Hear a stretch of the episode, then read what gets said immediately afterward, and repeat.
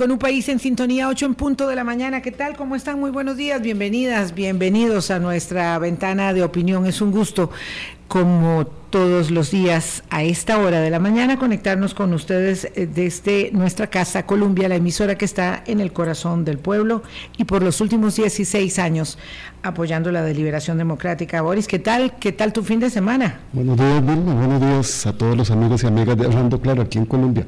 Bonito el fin de semana, solo que muy caliente. Demasiado calor en las noches. Ustedes siempre en la misma, en la misma circunstancia, el termostato.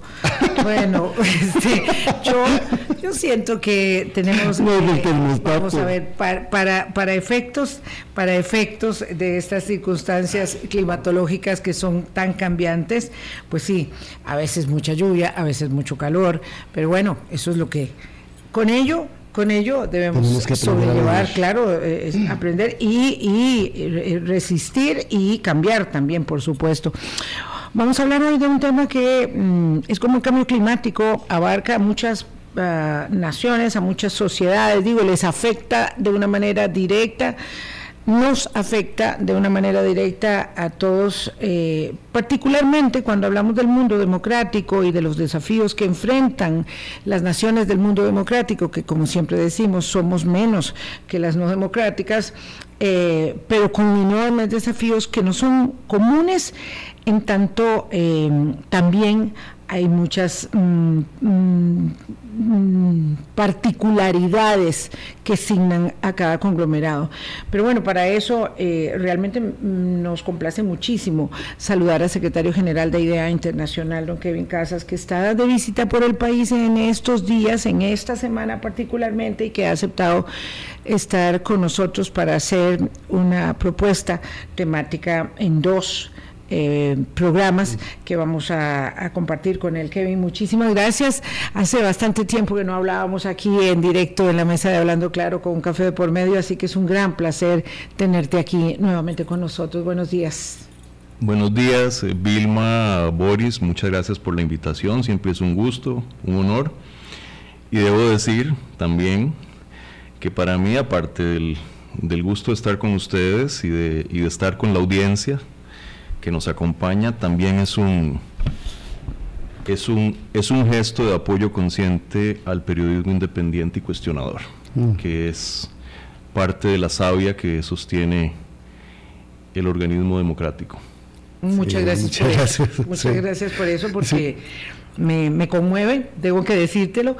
Em, son tiempos de resistencia y es parte de lo que sucede en, es un libreto en democracia y de eso pues queremos tener con, con usted una lección eh, que pueda servir a los efectos de algo que nos eh, hemos percatado que hace muchísima falta y es que el sistema educativo eh, ha, ha planteado un enorme debilitamiento, virtud específicamente, y no solo a eh, las condiciones del sistema democrático, lo que es capaz de hacer la democracia, cuáles son sus vulnerabilidades y sus limitaciones también, pero cuáles son sus enormes beneficios para las sociedades que queremos vivir en libertad.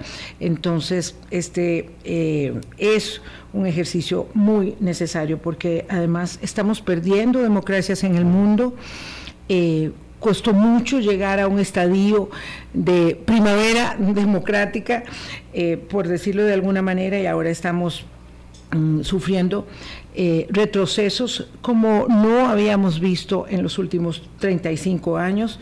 Y necesitamos eh, poner el dedo sobre el reglón, por supuesto, sobre un tema que en idea y con una gran cantidad de organizaciones, universidades, instituciones, no solamente en Estocolmo, Suecia, donde usted vive, sino en muchas otras partes del mundo, está siendo objeto de una deliberación muy, muy eh, profunda, virtud al desafío que tenemos por delante.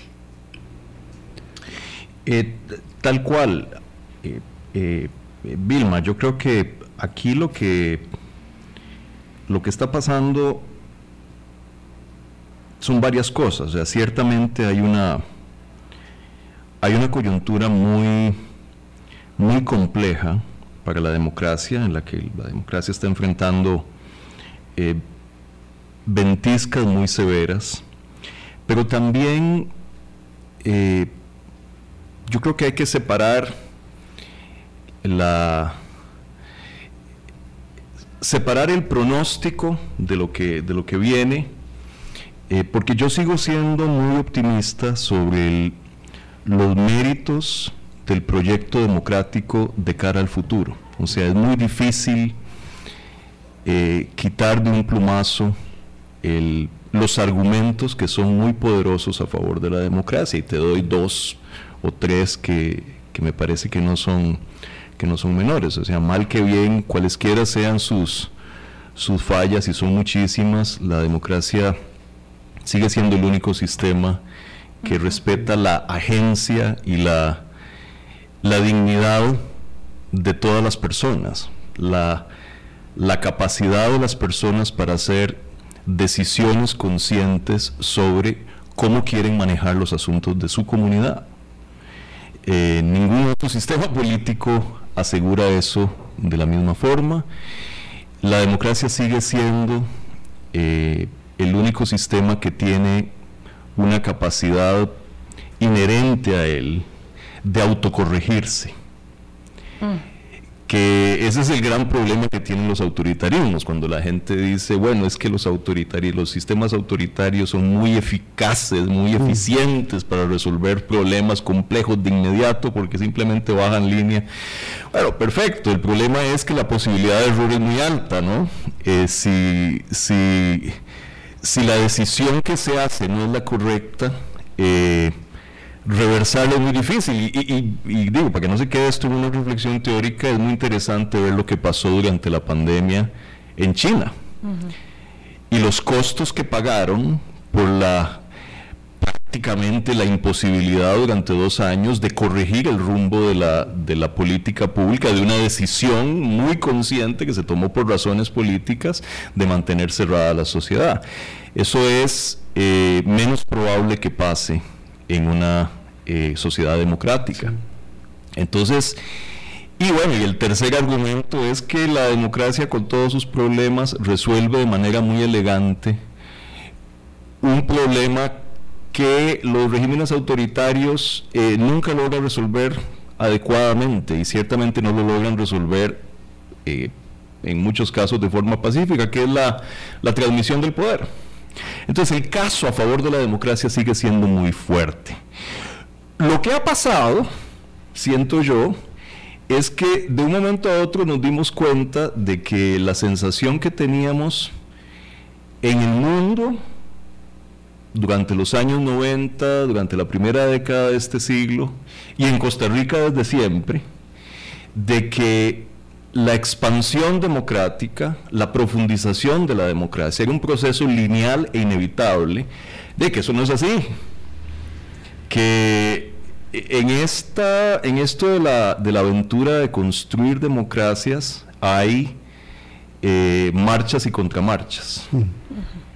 Eh, y que es, es una parte inevitable del proceso. Nosotros siempre creímos que estábamos inmunes a eso. No lo estamos, no lo está nadie. Entonces, eh, yo quizá separaría la coyuntura del pronóstico de largo plazo de la democracia. Yo sigo siendo optimista eh, sobre, el, sobre los, los, méritos y el caso a favor de la democracia, pero estamos pasando por turbulencias, por turbulencias muy serias que de alguna manera u otra eran inevitables y que nos obligan, nos obligan a tomar conciencia de lo delicada que es la planta democrática y de lo mucho que la debemos abonar todos los días. Ok, en esta primera aproximación me figura a mí, ¿verdad?, para poder entender la complejidad de lo que está pasando con los sistemas democráticos, y usted lo plantea muy claramente. La democracia apuesta hacia la eficiencia y la eficacia, que son procesos, versus el efectismo. Que es un resultado inmediato, poco pensado y que la gente es donde está aprovechando para decir, si el proceso no me ha ayudado, el que venga a decir que me lo va a resolver, aunque no lo vaya a hacer de una manera efectista, es el que en este momento está enfrentando esta estructura de deterioro del sistema democrático. Eh, Claro, Boris, lo que pasa, a ver, un par de cosas sobre eso. Primero, es, es muy tentador ponerse a escuchar los cantos de sirena de quienes le dicen a uno que por, por vías autoritarias es más fácil resolverlos. La multitud de problemas que enfrenta un país como Costa Rica, como enfrenta prácticamente eh, casi cualquier país en estos, en estos días. Lo que pasa es que esa es una apuesta muy riesgosa, porque los sistemas autoritarios es como jugar a la ruleta, ¿verdad? O sea, si uno tiene suerte, capaz que le toca eh, a Lee Kuan Yew, el que era presidente de Singapur, manejando el, chinamito y le va bien, y te va pura vida. Eh, la mayoría de los regímenes autoritarios no son como Singapur.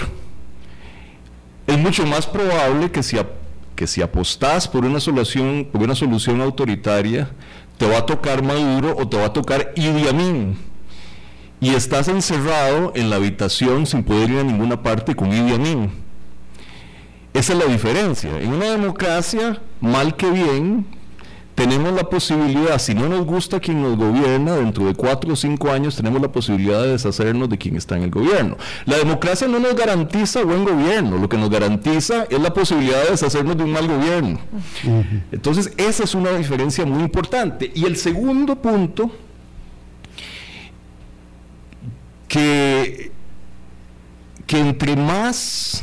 Eh, reviso, digamos, lo que ha sido la experiencia de los últimos, digamos, tres años, desde que empezó la pandemia, es, es interesante darse cuenta que cuando, cuando arrancó la pandemia, allá por eh, principios del 2020, había una gran ansiedad de que las democracias no estaban siendo capaces de responder a la pandemia y que en cambio los regímenes autoritarios particularmente China, estaban siendo extraordinariamente efectivos para enfrentar la pandemia y tomaban decisiones con una gran rapidez, em, estaban controlando la transmisión, la transmisión de, la, eh, de la enfermedad con mucha más eficacia. Eh, y fíjate que cuando al cabo de tres años vos, volver a ver, vos volvés a ver hacia atrás, obviamente hubo democracias que lo hicieron muy mal, pero en términos generales, el desempeño de las democracias para enfrentar la pandemia se ve mucho mejor hoy que hace tres años y el desempeño de los sistemas autoritarios, y muy notoriamente el caso de China, se ve mucho menos glamuroso hoy de lo que se veía hace tres años. Eso no es casual, eso tiene que ver con la capacidad de las democracias para autocorregir el rumbo. Eh, o sea, hay una cosa muy estructural en esto.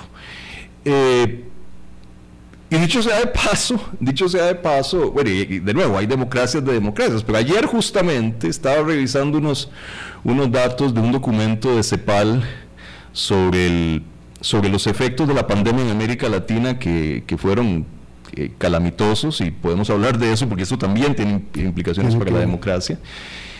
Y, y debo decir que con no poco orgullo, viene un gráfico que la, mejor forma de calcular las muertes eh, ocasionadas por la pandemia, más allá de los registros oficiales, porque eso, bueno, hay todo tipo de complicaciones que se registran como casos, eh, muertes por COVID, cosas que no eran muertes por COVID.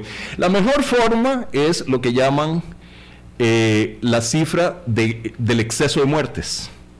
O sea, el exceso de muerte, comparado con la, con la tendencia de mortalidad que traía el país desde antes, en un momento dado la tendencia cambia y se le atribuye a la pandemia.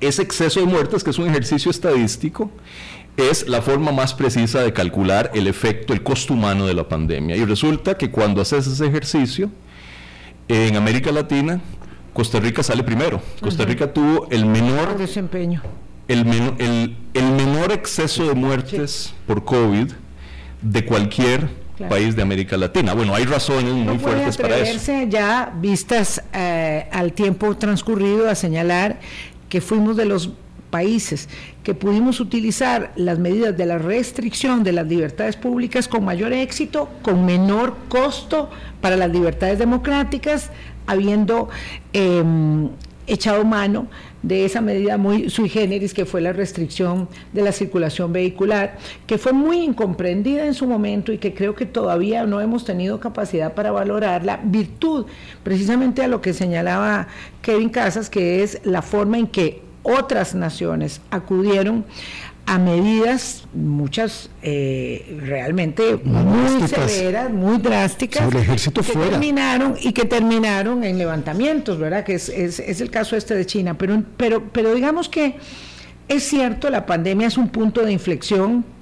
Tiene un costo político elevadísimo para los gobiernos que les tocó sobrellevarla, pero eh, eh, más allá de esa coyuntura en particular, en el pestañeo de la historia, que son 30 o 35 años, el retroceso democrático es tan acelerado que no solamente se puede explicar evidentemente por, por una circunstancia tan dramática como la pandemia.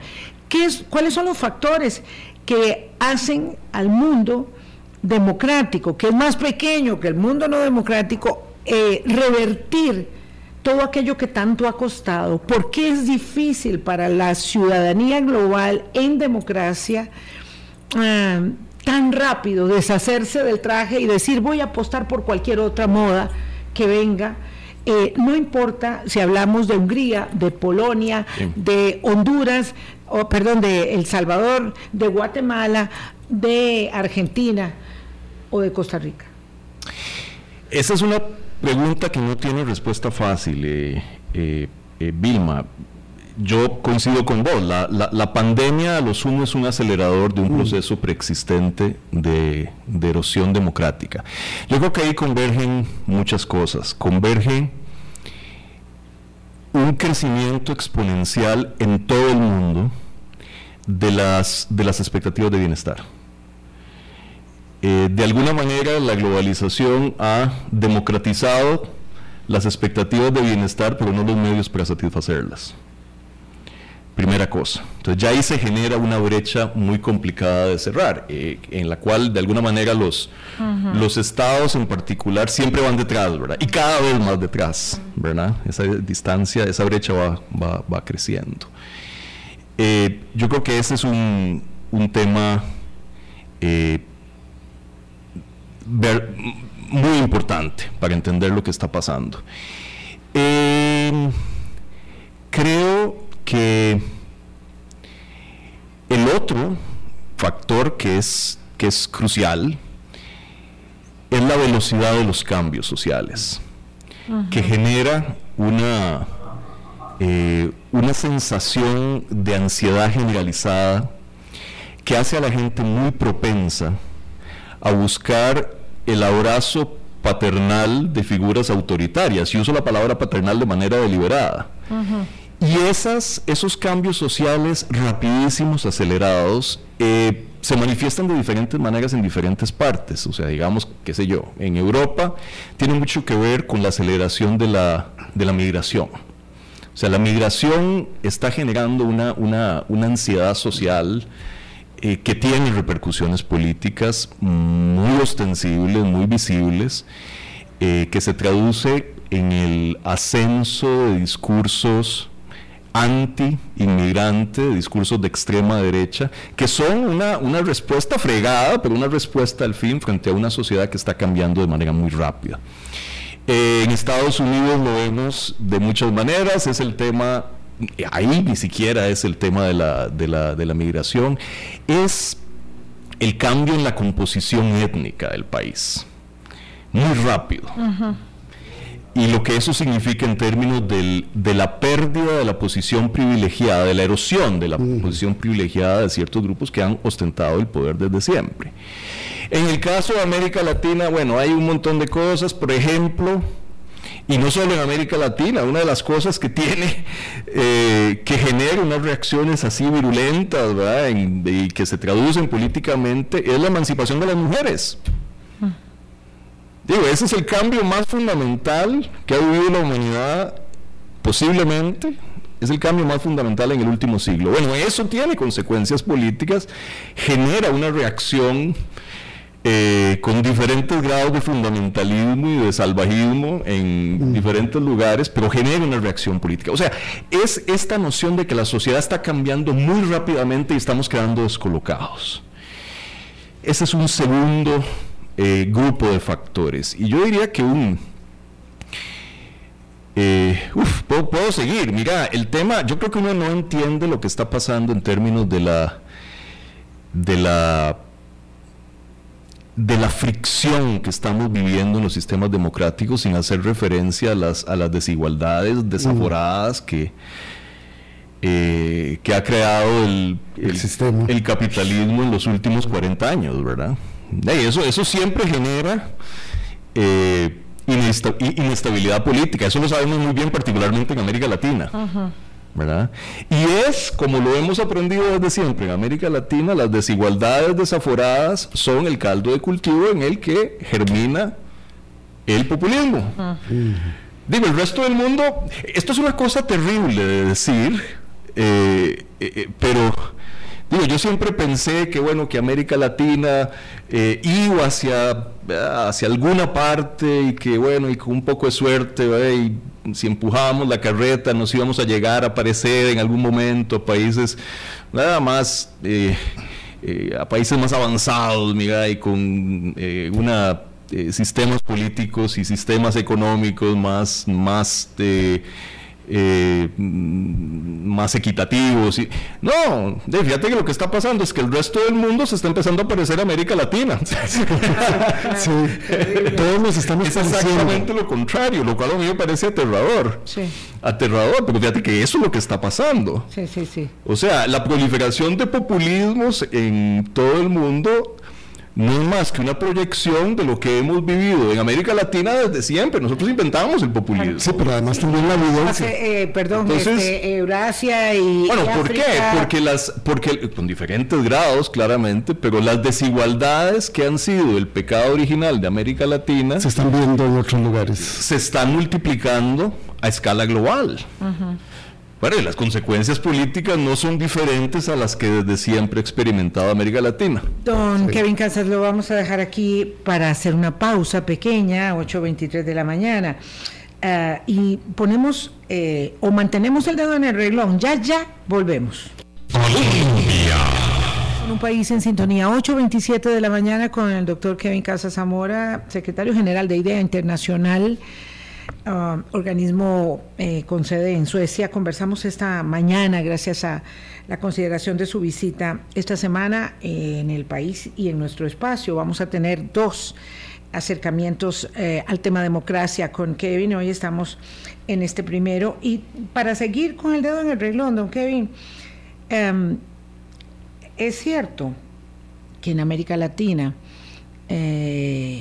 hemos mostrado dolorosamente el estandarte de la desigualdad que ahora usted dice replica en muchas otras sociedades, pero también es cierto que a, costa de mucho mm, eh, dolor, sangre, pérdida de vidas, América Latina encontró un momento de mm, plenitud en cuanto a la conformación de gobiernos democráticos y uno podría citar allá en los noventas con Fujimori y luego en los 2000 con Chávez y probablemente ahí establecería algunas otras particularidades en Ecuador, en Bolivia, otros países donde habían estos, estos eh, asestamientos, sobre todo el populismo más reciente que conocemos, para no irse mucho más atrás, del más reciente que conocemos. Yo creo que Fujimori es así como el punto de ubicación. Y luego Chávez en Venezuela en el 2000. Eh, no pudo la democracia latinoamericana demostrar eh, sus capacidades y educar sobre sus limitaciones, como decíamos al inicio. Y ahora, esos dos señalamientos que hacíamos de Perú y eh, eh, Venezuela, que son dramas abiertos. Venezuela, ni qué decir, y juntando el tema de la migración forzada. eh, y Perú, que vive en una inestabilidad política permanente, en una crisis permanente, pero muchos otros ejemplos a la vista. Está también sobre el espejo la situación ahora eh, de Argentina y lo que va a pasar. Muchos otros espejos también para eh, establecer con, esa, con ese optimismo de un futuro democrático que usted tiene, que la planta sí es muy delicada, que se nos ha deteriorado severamente y que necesitamos entender la naturaleza del fenómeno y además encontrar una respuesta que permita liderar el cauce, el recauce de la democracia, cosa que no encontramos en los partidos políticos o en las dirigencias empresariales, sindicales y en la misma sociedad civil desarticulada. Eh, ojo, cuando, cuando yo digo que el caso a favor de la democracia sigue siendo muy poderoso, eso en absoluto quiere decir que, eh, que la democracia esté funcionando bien. Eh, para nada. Vos hablabas, eh, Vilma, en, esta introducción que acabas de hacer de un momento de plenitud democrática. Nunca tuvimos plenitud democrática. O sea, en América Latina hicimos algunas de las cosas mínimas para establecer sistemas democráticos, eh, pero las agendas que, que siguen pendientes después de 40 años de, de aventura democrática en América Latina son, son muy grandes. Pero identificar esas agendas, lo, identificar lo que hemos hecho bien y las agendas pendientes es muy, es muy importante. Eh, ¿Qué ha hecho bien América Latina en estos, en estos 40 años? América Latina ha sido capaz de crear una institucionalidad electoral que, que puede celebrar elecciones y las celebra bien, mm. aún en condiciones muy difíciles como las que creó la pandemia. Digo, y esto es un cambio de una profundidad enorme en América Latina, porque, digo, hasta hace no mucho el poder en América Latina se dilucidaba en los cuarteles militares o en el monte. Ya no. Y digo, esto es eh, eh, verdaderamente muy importante en términos de lo que está pasando, porque una de las cosas que uno está viendo en América Latina en este momento es que las autoridades electorales, autoridades electorales, que en muchos casos son robustas, competentes, que tienen una trayectoria verdaderamente ejemplar, están bajo fuego político. Eh, eso, eso hay que protegerlo a toda costa. Hay que proteger Los mínimos. la autonomía de las autoridades electorales en América Latina Digo, y esto no es teórico, es lo que ha pasado en México recientemente, es lo que pasó antes de la, de la última elección en Brasil, es lo que está pasando en El Salvador, es el ataque constante bajo el cual se encuentra la autoridad electoral en Perú, por ejemplo. O sea, ya esos son ejemplos concretos. Entonces, proteger lo que se ha avanzado en materia electoral en América Latina es clave. América Latina hizo un trabajo ejemplar devolviendo a los militares a los cuarteles. Y ahora resulta que nos estamos empezando a enamorar, de nuevo, no en Costa Rica, por suerte eh, infinita y por decisión sabia de, alguna gente muy importante que tuvimos en nuestro pasado, de don, de don Pepe en particular.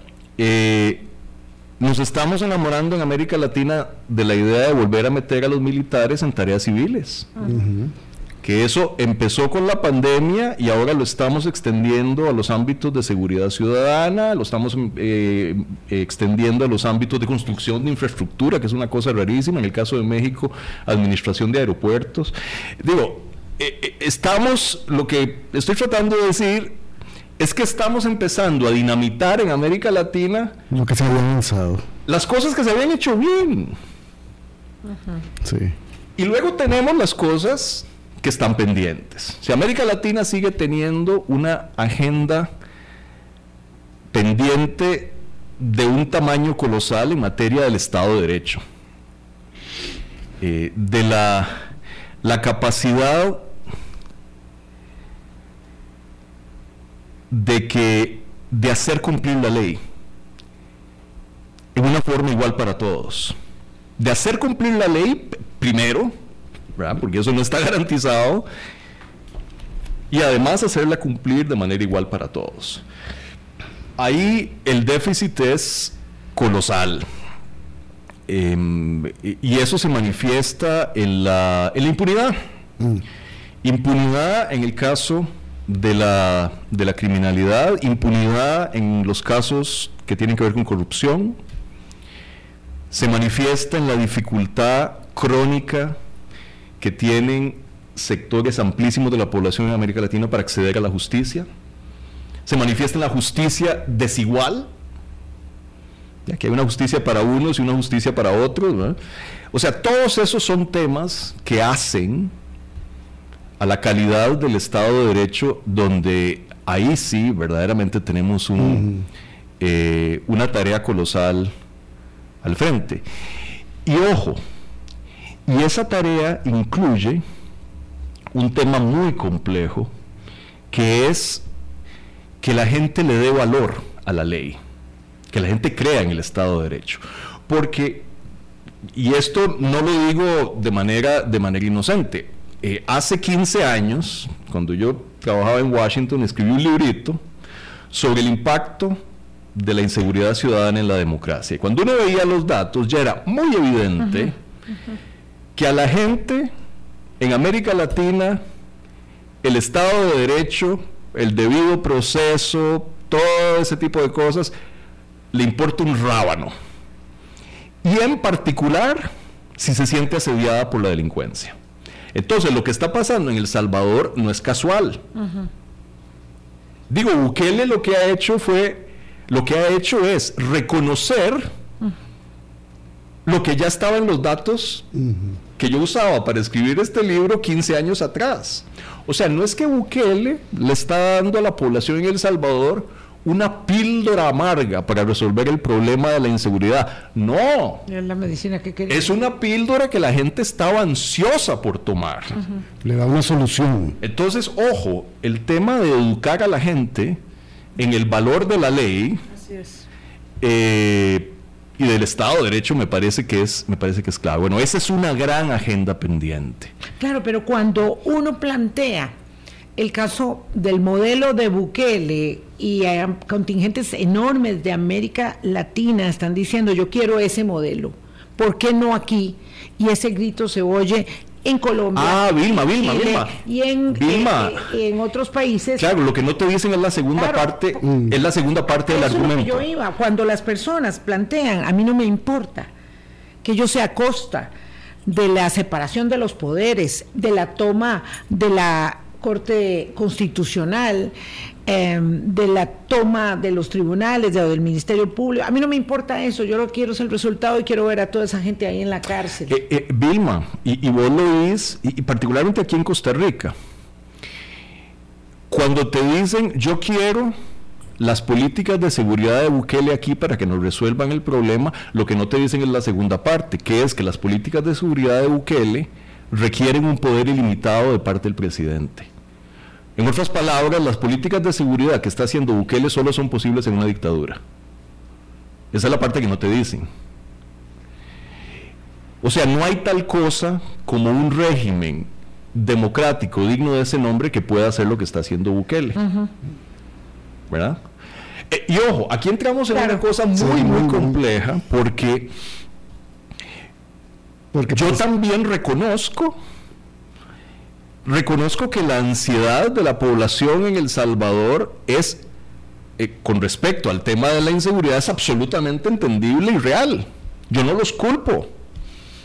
O sea, yo puedo entender perfectamente por qué Bukele es tan popular como es. Eh, eh, porque en el fondo, todo este tema que nosotros estamos, hay una implicación muy concreta, y ojo, y muy concreta para Costa Rica también todo este tema que nosotros estamos hablando, eh, de que la, importancia del Estado de Derecho, la importancia de los controles democráticos, de la prensa independiente, ¿a vos te importa un rábano si tenés una pistola en la cabeza todos los días de alguien que te está extorsionando. O sea, si vos no resolvés, que eso fue de, eh, de veras cuando escribí ese librito hace 15 años, eh, viendo todos los datos, ese es un tema muy primario. O sea, si vos no resolvés el tema del orden público, a la gente le deja de importar lo demás. Don Kevin, ese, es, el tema clave y esa es la, gran eh, urgencia que debemos sentir en este momento en Costa Rica respecto de lo que está pasando. Porque eso puede tener, mucho más que cualquier otra cosa, consecuencias lesivas para la democracia. Claro, pero entonces poniendo en una balanza, poniendo el caso de El Salvador, don Kevin, entonces, la gente en aquel estado de inseguridad, de ola de criminalidad que estamos viviendo acá en el país, solo el fin de semana tres muchachos asesinados ahí en el Cantón de la Unión, entonces la gente puede decir, estos, estas decisiones populistas, autocráticas, y me dan una respuesta, la democracia no me las ha dado. Y ahí, entonces, en esa decisión primaria, por allí va el apoyo que se le pueda dar y el desmantelamiento del Estado de Derecho con tal de que situaciones muy complejas sean resueltas rápidamente. Eh, Boris, ese es, el, ese es el tema clave. O sea, aquí la pregunta, para volver a lo que hablábamos antes, el caso en favor de la democracia en el largo plazo sigue siendo muy, muy poderoso. Pero tenemos que encontrar que eh, tenemos que encontrar la manera de que la democracia le resuelva problemas concretos a la gente. Y eso implica hacer varias cosas que tenemos que asumir como una agenda. Y te doy dos o tres. Primero tenemos, y muy particularmente en el caso de Costa Rica, pero no únicamente, temas de diseño institucional, de cómo hacemos que nuestros procesos de toma y de ejecución de decisión sean más efectivos para devolverle, eh, eh, para ser capaz de resolverle problemas, eh, problemas a la gente. Ese tema me parece, me parece importante. ¿Cómo hacemos, y esto es particularmente importante en América Latina, en, Costa Rica, y eso me imagino que vamos a hablar más de esto más tarde, ¿cómo hacemos para construir acuerdos nacionales que hagan posibles que, que hagan posibles reformas en torno a temas cruciales? como la seguridad ciudadana, como la educación, como la, la perenne crisis fiscal del país, ¿cómo hacemos para crear acuerdos nacionales? Eh, porque en este momento, digo, ese es el único antídoto que yo puedo identificar frente a la polarización ah. imperante. Vamos a hablar de Costa Rica eh, en la segunda parte del programa. A lo, que voy, es que hay ciertas cosas que tenemos que hacer que son, que yo no digo que sean fáciles en absoluto, son complejas, reformas institucionales y construcción de acuerdos políticos, que es lo único que nos puede conducir a una democracia que sea capaz de resolverle problemas a la gente. Y en el caso específico de la seguridad, eh, eh, ese, es un tema que a mí me, precisamente desde hace 15 años vengo pensando sobre, sobre él, porque el tema me, me, me interesa y me atormenta de alguna manera, es imprescindible que quienes tienen una visión democrática de, las, de la seguridad, que quienes están convencidos del carácter no negociable de los derechos humanos, generen una agenda de seguridad que sea capaz de darle una respuesta al problema eh, muy real que está sintiendo la gente en la calle. Porque si no, el debate lo van a ganar y lo van a ganar por goleada los buqueles. Hacemos una pausa, 8.43 de la mañana y regresamos. Con un país en sintonía, 8.45 minutos de la mañana. Conversamos con don Kevin Casas secretario general de IDEA Internacional esta semana en Costa Rica. Aprovechamos para mm, que nos ilustre sobre el tema de la democracia y sus desafíos. Em, hablábamos del poder ilimitado que construye un gobernante como Bukele, pero eso nos plantea el tema del camino de la, de la pérdida de capital democrático para avanzar a la autocratización vía elecciones. Y luego para permanecer en el poder, porque una vez que se está ahí, el dictador, el líder populista dice, sin mí no lo pueden, no lo pueden lograr. Y para que el proyecto continúe tienen que contar conmigo. Y pararse encima de la constitución es impresionante con la facilidad con que lo ha hecho hasta el momento por, por ahora. Pero además no es el único caso, sino que se van perfilando otras formas de gestión que vía el ataque al Poder Judicial, que vía el ataque a los tribunales electorales o la toma de control de los eh, estamentos judiciales, van haciendo la perpetuación del poder. Y pareciera, y el caso de El Salvador en eso siempre, siempre sigue siendo paradigmático, que la adhesión pública es tan elevada que no se puede contrarrestar ello eh, con otras instancias democráticas. ¿Cómo resolvemos este entuerto en el que nos encontramos? En esto de la subversión de los principios y las instituciones democráticas por parte de gobiernos electos popularmente, hay un manual y ya está clarísimo. Digo, porque el más o menos el mismo manual se aplica eh, en diferentes regiones del mundo por parte de, de, líderes con, una vocación autoritaria. O sea, digo, lo mismo, lo mismo que podemos decir de Bukele se puede decir de Erdogan en, Turquía. o de Orban en Hungría, eh, o de o de digo los los ejemplos existen en, Sri Lanka, en Filipinas, cuando Duterte, etc. Y a ver, en, en una secuencia distinta, según el caso, pero el corazón de ese manual tiene que ver con el debilitamiento sistemático y deliberado de todo control sobre el ejercicio del poder por parte del Poder Ejecutivo. ¿Cuáles controles? Bueno, los controles institucionales que supone tener un Poder Judicial independiente, por ejemplo. Los controles que inevitablemente impone el ejercicio del poder la existencia de una prensa libre y cuestionadora, los controles que supone el ejercicio del poder, la presencia y el activismo de una, de una sociedad civil que demanda cosas y que pide cuentas a quien está en el poder. Los controles, y este es crucial, porque es en el fondo el control del ejercicio del poder más poderoso que hay, el control que supone la celebración de elecciones periódicas, libres, transparentes, justas, que supone a su vez la existencia de autoridades electorales creíbles, robustas, autónomas. Cada uno de esos controles es desmontado por un líder de estos en una secuencia diferente en unos casos empiezan con el ataque sistemático a la prensa independiente, en otros casos empiezan con los jueces, en otros casos empiezan eh, restringiendo el espacio de acción cívica, pero los componentes siempre son los mismos.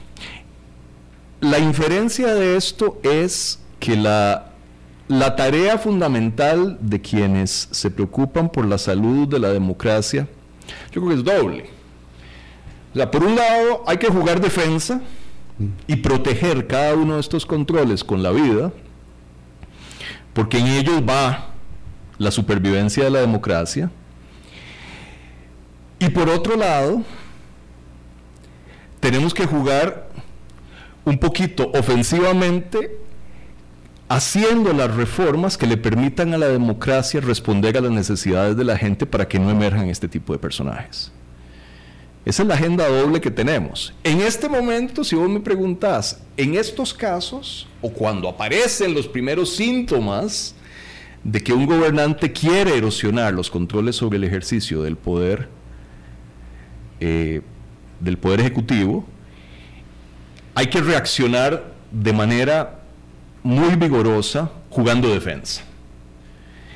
Em, proteger la independencia judicial y de eso seguramente vamos a hablar más tarde. Mira, con todas las cosas que uno le pueda criticar al Poder Judicial en un país como Costa Rica, que son muchas, eh, miren, en este momento hay un, hay un valor más importante en juego. Y, digo, ponerse a ponerse a debilitar la independencia judicial en este momento, en el caso de Costa Rica, es jugar con fuego. La libertad de prensa lo mismo. Ahora, una cosa, una cosa importante es que este proceso de erosión de los controles sobre el poder político es mucho más posible echarlo a andar en unos lugares que en otros. O sea, esa es, una de las diferencias fundamentales entre Costa Rica y El Salvador, por ejemplo. Eh, en el caso de Costa Rica,